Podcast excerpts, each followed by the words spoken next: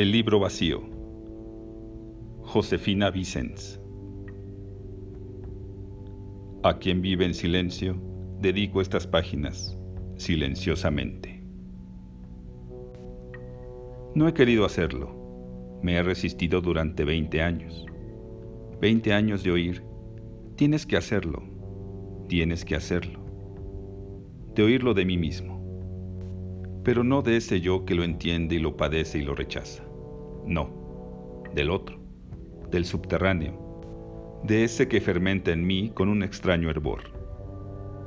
Lo digo sinceramente, créanme, es verdad. Además, lo explicaré con sencillez.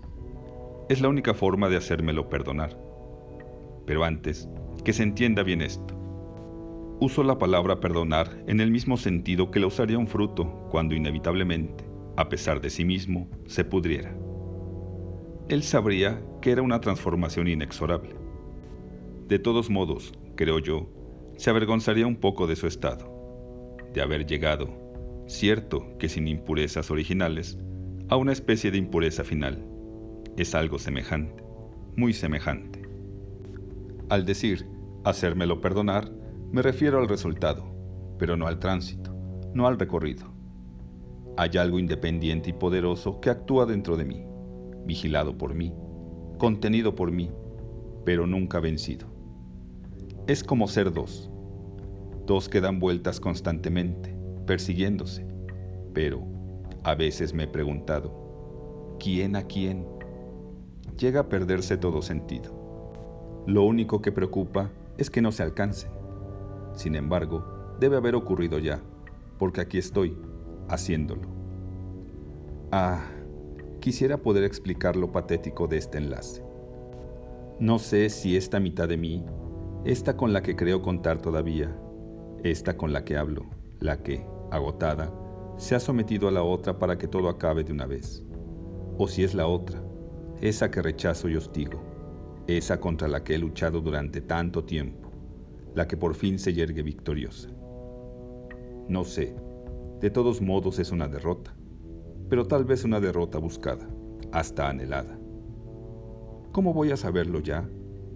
Sé que solamente bastaría un momento, este, o este, o este, cualquier momento. Pero ya han pasado varios, ya han pasado los que gasté en decir que podrían ser los finales. Bastaría con no escribir una palabra más, ni una más y yo habría vencido. Bueno, no yo, no yo totalmente, pero sí esa mitad de mí que siento a mi espalda, ahora mismo vigilándome, en espera de que yo ponga la última palabra, viendo cómo voy alargando la explicación de la forma en que podría vencer, cuando sé perfectamente que el explicar esa forma es lo que me derrota. No escribir, nada más, no escribir. Esa es la fórmula. Y levantarme ahora mismo lavarme las manos y huir. ¿Por qué digo huir? Simplemente irme. Tengo que ser sencillo. Debo irme. Así no tengo que explicar nada. Debo poner un punto y levantarme. Nada más. Un punto común y corriente, que no parezca el último. Disfrazar el punto final. Sí, eso es. Aquí. Eso es, pero ¿para quién? Deseo aclarar esto. Es solo un pequeño, momentáneo retorno. Después me iré. Yo no quiero escribir, pero quiero notar que no escribo y quiero que los demás lo noten también. Que sea un dejar de hacerlo, no un no hacerlo. Parece lo mismo, ya sé que parece lo mismo. Es desesperante. Sin embargo, sé que no es igual. Por lo contrario, sé que es absolutamente distinto, terriblemente distinto. Porque al dejar de hacerlo, quiere decir haber caído y, no obstante, haber salido de ello. Es la verdadera victoria. El no hacerlo es una victoria demasiado grande, sin lucha, sin heridas. Ahí está otra vez. Es lo que pasa siempre. Después de escrita una cosa, o hasta cuando la estoy escribiendo, se empieza a transformar y me va dejando desnudo. Ahora pienso que lo importante, lo valioso, sería precisamente no hacerlo.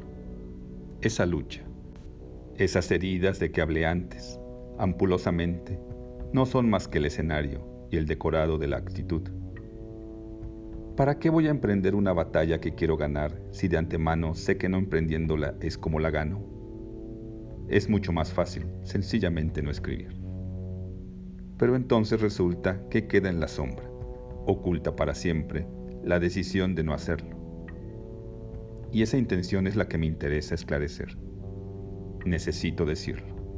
Empezaré confesando que ya he escrito algo, algo igual a esto, explicando lo mismo. Perdonen, tengo dos cuadernos.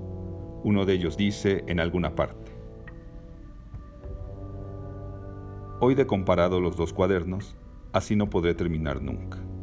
Me obstino en escribir en este lo que después, si considero que puede interesar, pasaré al número dos, ya cernido y definitivo. Pero la verdad es que el cuaderno número dos está vacío y este casi lleno de cosas inservibles.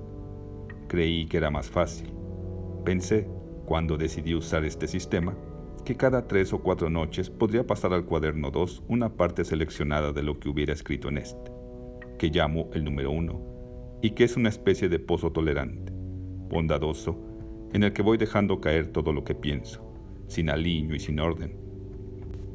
Pero la preocupación es sacarlo después, poco a poco, recuperarlo y colocarlo, ya limpio y aderezado, en el cuaderno 2, que será el libro.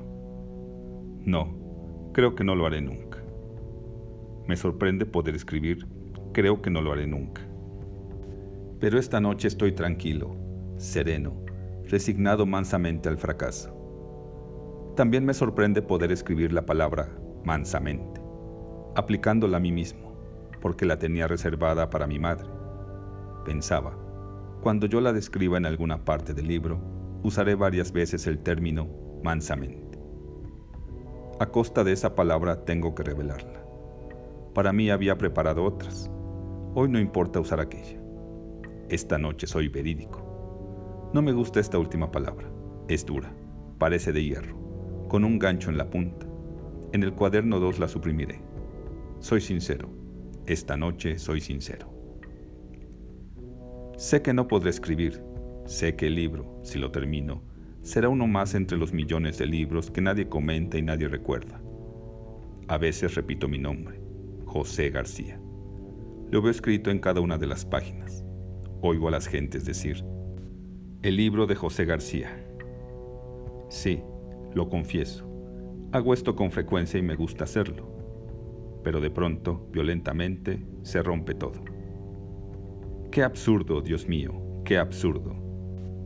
Si el libro no tiene eso, inefable, milagroso, que hace que una palabra común, oída mil veces, sorprenda y golpee. Si cada página puede pasarse sin que la mano tiemble un poco, si las palabras no pueden sostenerse por sí mismas sin los andamios del argumento, si la emoción sencilla, encontrada sin buscarla, no está presente en cada línea, ¿qué es un libro? ¿Quién es José García?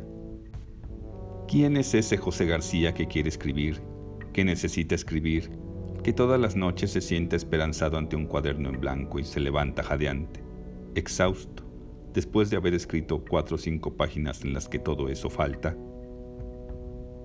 Hoy descanso, hoy digo la verdad. No podré escribir jamás. ¿Por qué entonces esta necedad imperiosa?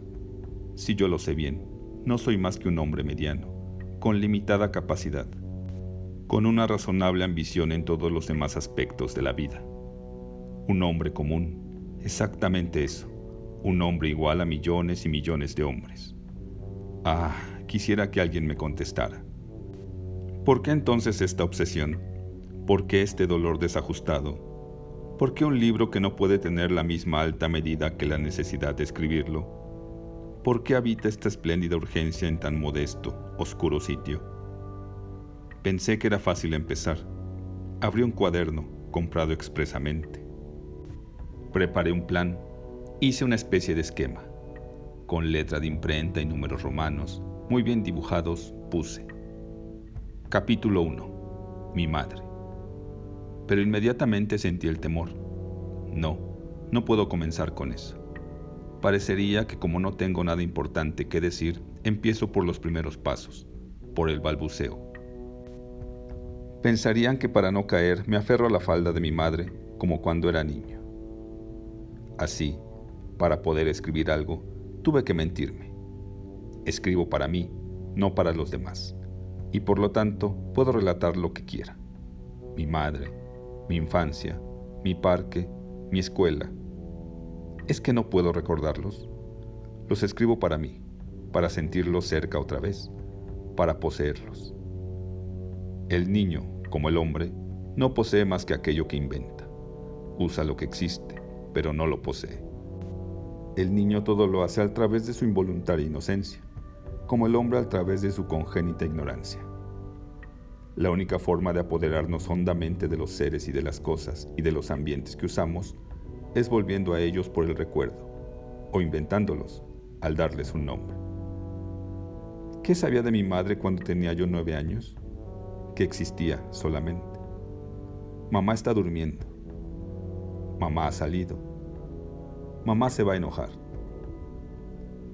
Éramos entonces demasiado reales, demasiado actuales para poder darnos cuenta de lo que éramos y de cómo éramos. Pero claro, yo mentía deliberadamente. No escribo para mí. Se dice eso, pero en el fondo hay una necesidad de ser leído, de llegar lejos. Hay un anhelo de frondosidad, de expansión. Entonces pensé que no podía usar situaciones y sentimientos personales que reducirían, que localizarían el interés. Y empezó la lucha por atrapar el concepto, la idea amplia, de entre el montón de paja acumulado en mi cuaderno número uno. Es lo difícil. Del párrafo anterior, por ejemplo, me gusta esto regresar por el recuerdo para poseer con mayor conciencia lo que comúnmente solo usamos. Pienso, en torno a esto, en torno a esto hay que poner algo, pero la frase se me queda así, seca, muerta, sin el calor que tiene cuando la empleo para justificarme. Alguna vez creí que no era bueno el sistema de tener dos cuadernos. Para el número dos no encontraba nada digno nada suficientemente interesante y logrado. Tiene que ser directo, decidí, y me puse a escribir con valor, sin titubeos, resuelto a empezar. Al día siguiente tuve que volver al antiguo método. Solo había escrito. Estoy aquí, tembloroso, preparado, en espera de la idea que no llega. Es un momento difícil. Al principio uno no sabe cómo hacer para atrapar a los lectores desde la primera palabra a los lectores o a uno mismo. Uno puede ser su lector, su único lector. Eso no tiene importancia. Escribo para mí, que quede bien entendido. Escucho con avidez los ruidos de la casa. Dirijo la mirada a todas partes. De alguna tendrá que venir una sugestión, un recuerdo, una voz. Los ruidos, ¿qué puedo recibir de ellos, conocidos hasta el cansancio? Hay uno, el murmullo tierno de una mujer que va y que viene haciendo cosas mínimas.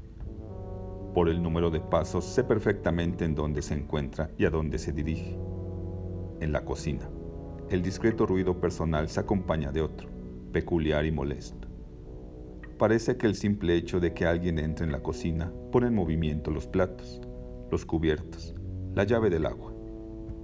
Hay un tintineo y un gotear enervantes, Además, fatalmente, algo cae.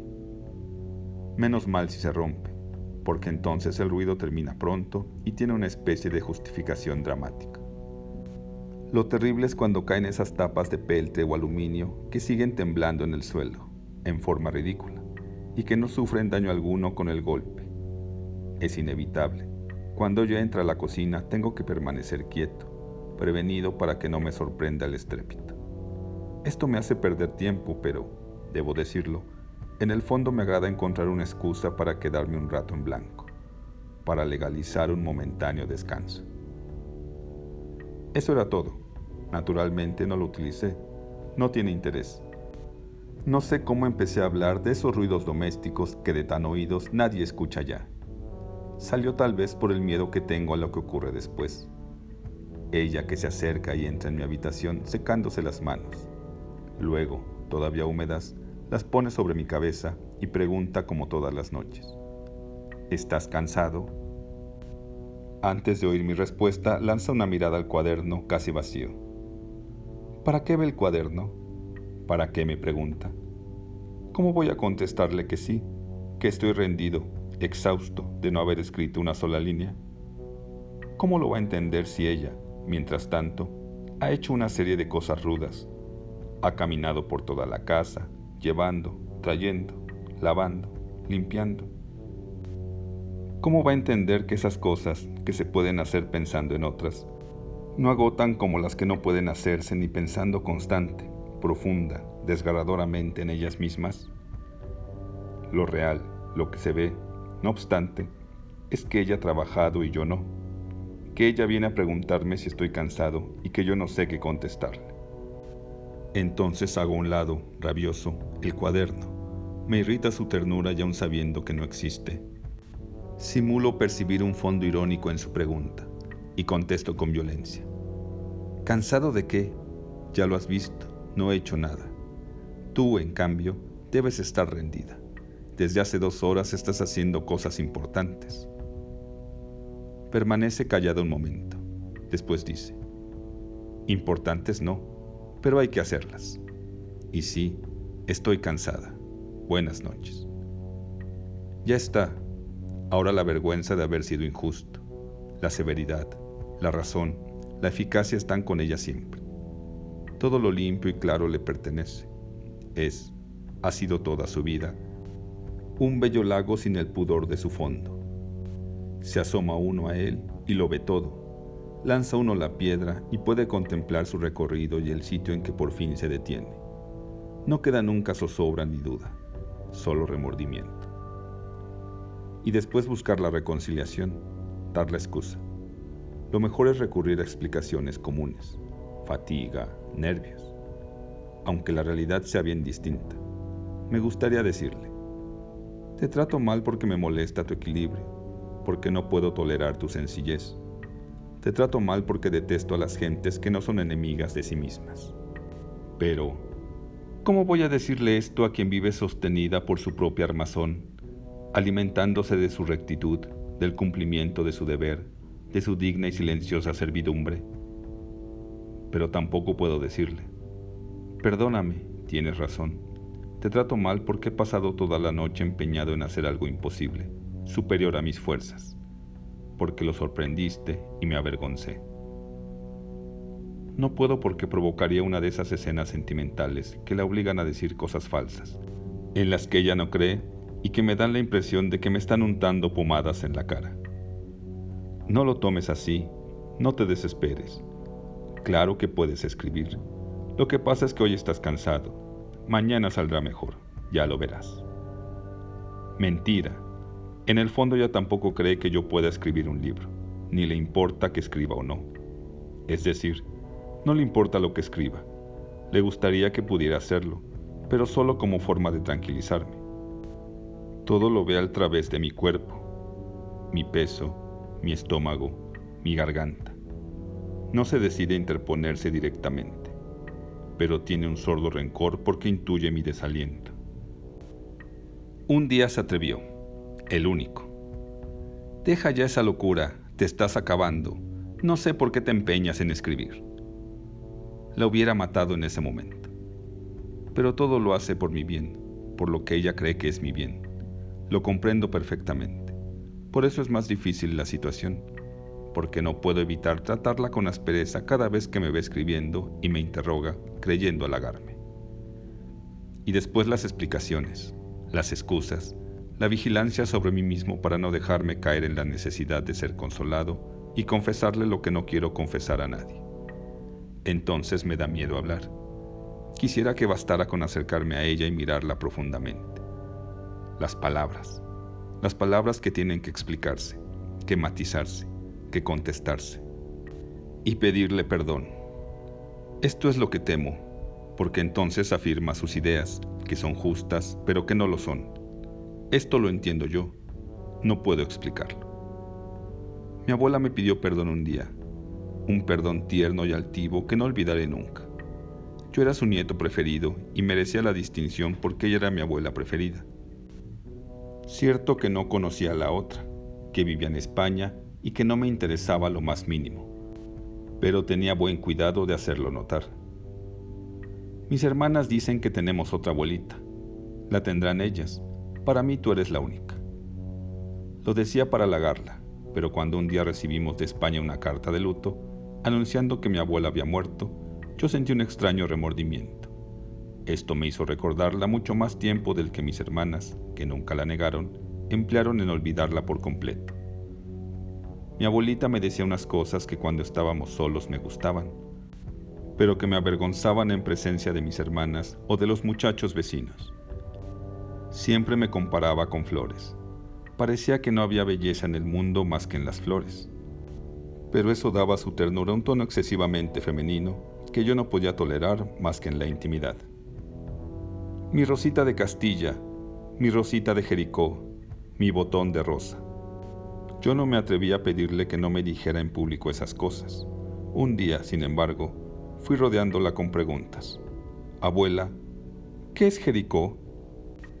Jericó, hijo, es donde se dan las rosas más bonitas.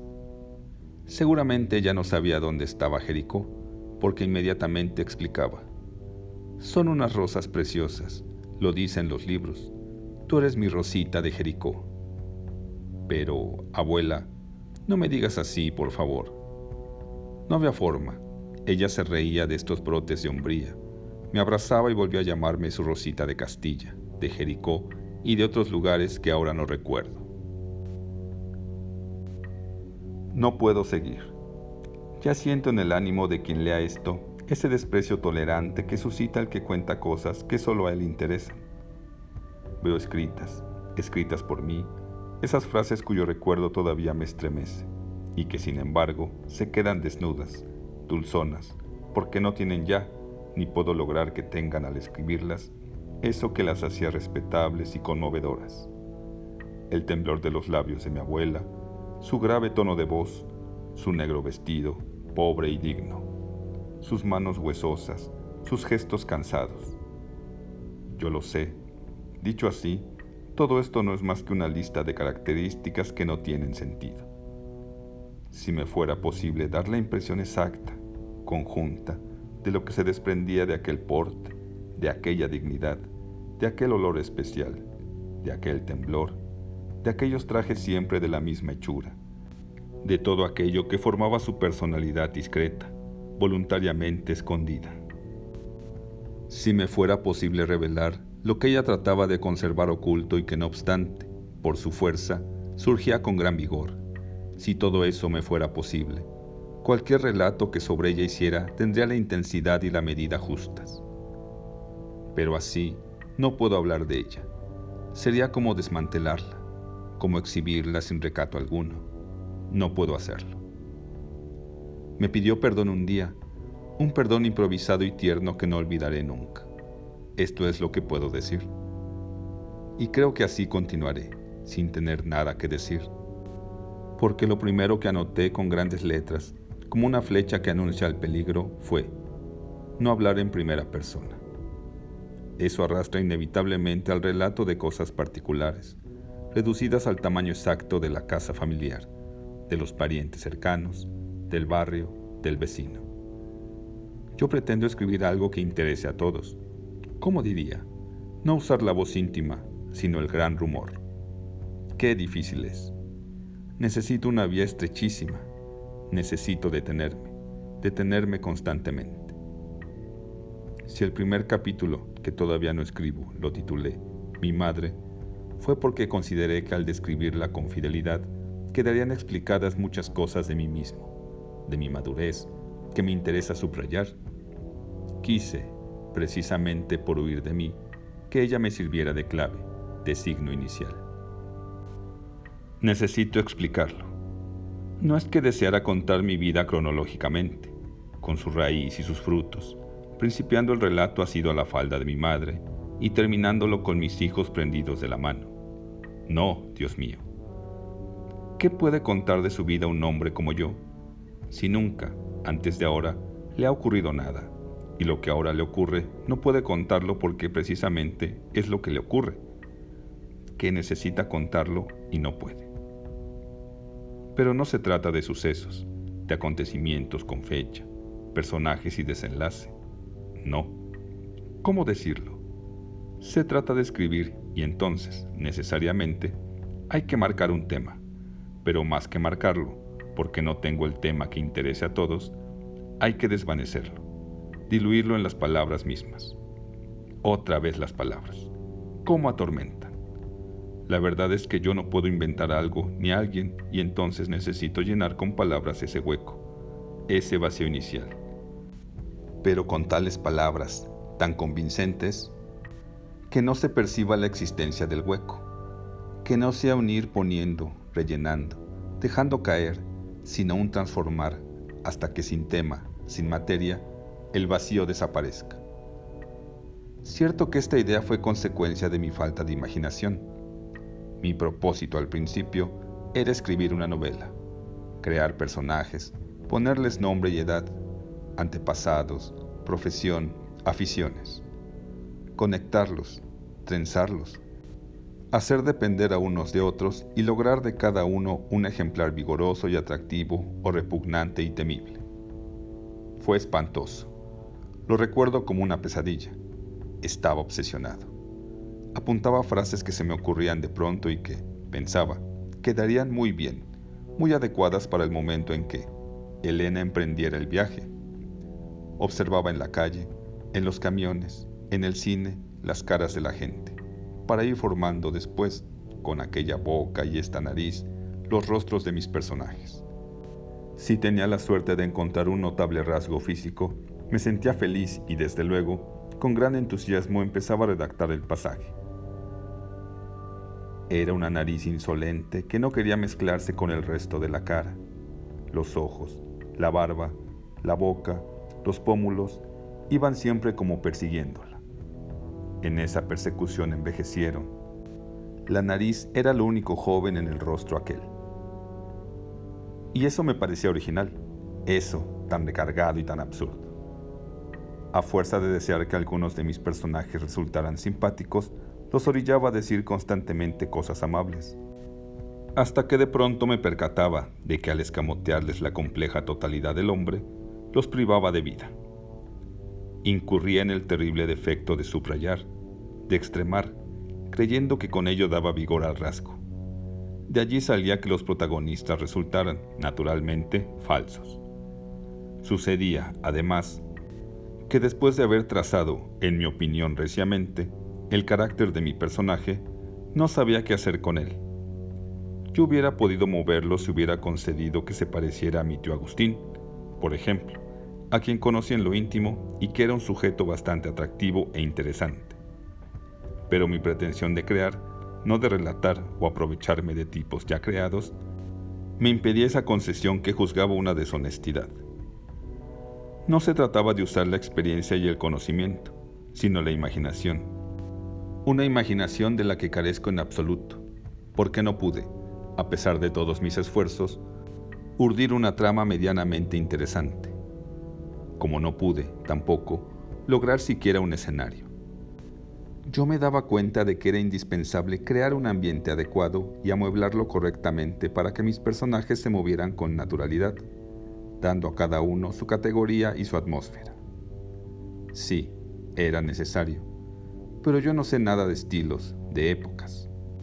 He tenido siempre una casa con modestísimas comodidades, que funciona y que se va llenando de objetos a medida que la familia aumenta como sucede en la mayoría de los hogares. A veces, por excepción, se compra algo superfluo, casi siempre lo absolutamente indispensable. Por eso, al tratar de crear el ambiente, aparecía el obstáculo. Yo comprendía que, en la casa señorial de don Augusto de la Rosa, un personaje al que inventé con gran esfuerzo, tenía que haber porcelanas y marfiles. Mas no era posible decir así, escuetamente revelando poco refinamiento. Había porcelanas y marfiles. No, de una casa humilde se puede decir, había un viejo sofá y tres sillas. Y resulta muy bien, porque la pobreza de la descripción ahonda el dramatismo de la miseria que se pretende remarcar.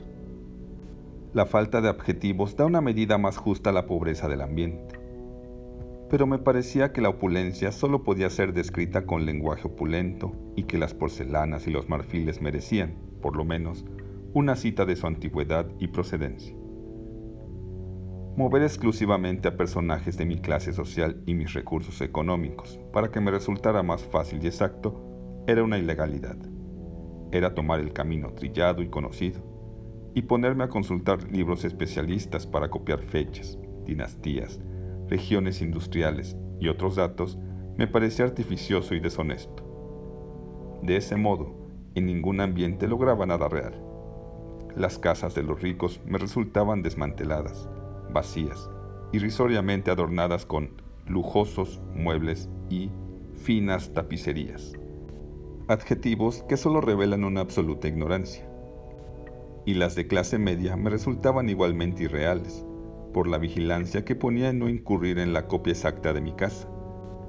En mi deseo de originalidad falseaba, imaginando lo que hubiera salido bien con solo observar y relatar después con sencillez. Por todo esto no pude, claro está, lograr personajes vivos, ni argumentos interesantes, ni ambientes adecuados.